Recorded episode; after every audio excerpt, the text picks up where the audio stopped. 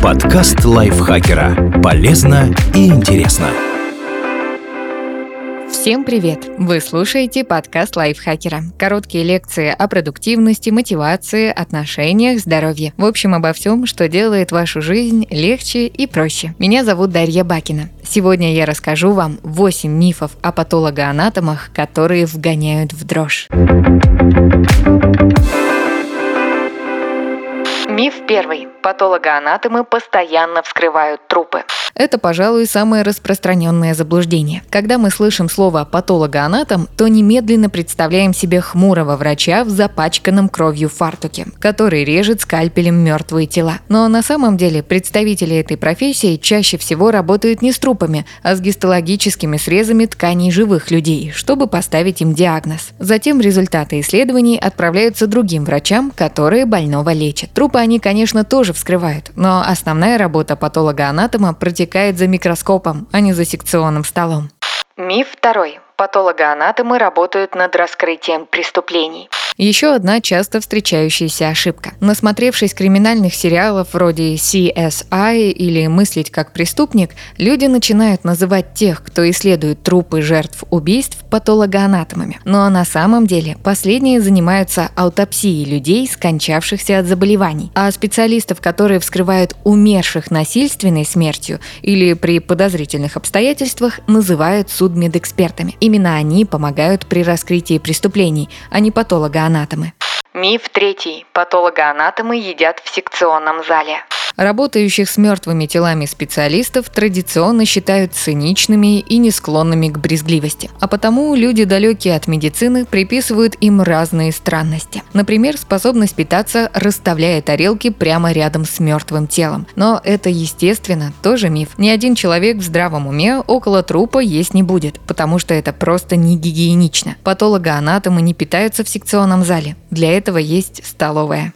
Миф четвертый. Патологоанатомы слышат плач, голоса и дыхание мертвецов.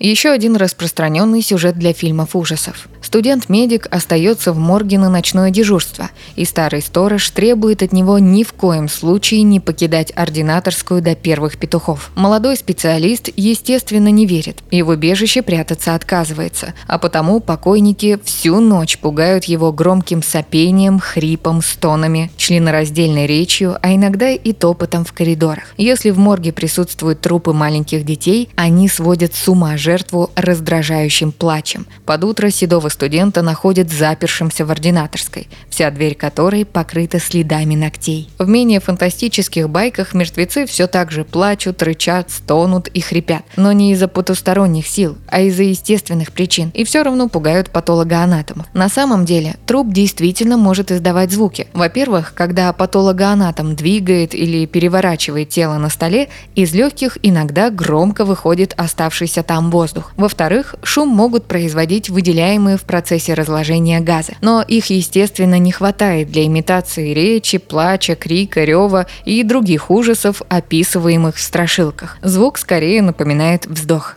Миф пятый. Периодически патологоанатомы нечаянно вскрывают живых людей.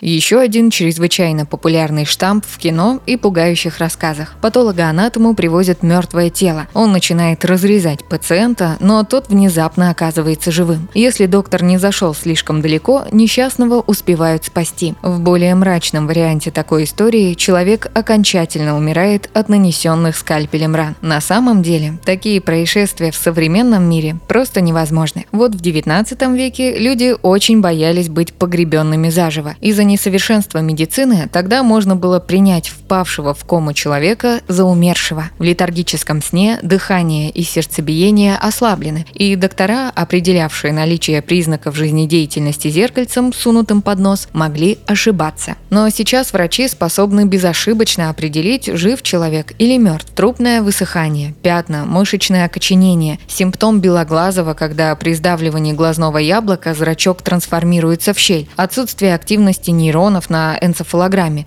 Все это абсолютно достоверные признаки, что он больше никогда не очнется. Миф шестой. Патологоанатомы предоставляют место в морге для хранения бананов.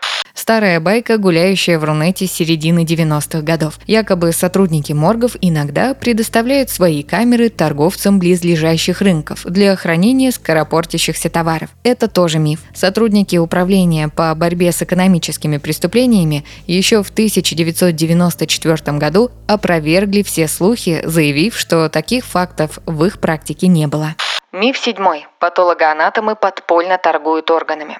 Подпольная торговля органами действительно существует, и это большая проблема для правоохранительных структур многих стран мира. Но для черного рынка торговцы забирают товар не у мертвецов, а у живых людей. Естественно, доноры при этом гибнут. А вот в мертвых телах ткани быстро приходят в негодность из-за аутолиза, когда клетки начинают переваривать сами себя. Чтобы извлечь орган у трупа, нужно проводить операцию сразу же после смерти, в стационаре. А к тому моменту, как тело попадет к патологоанатомам, то будет уже не в той кондиции, чтобы проводить трансплантацию.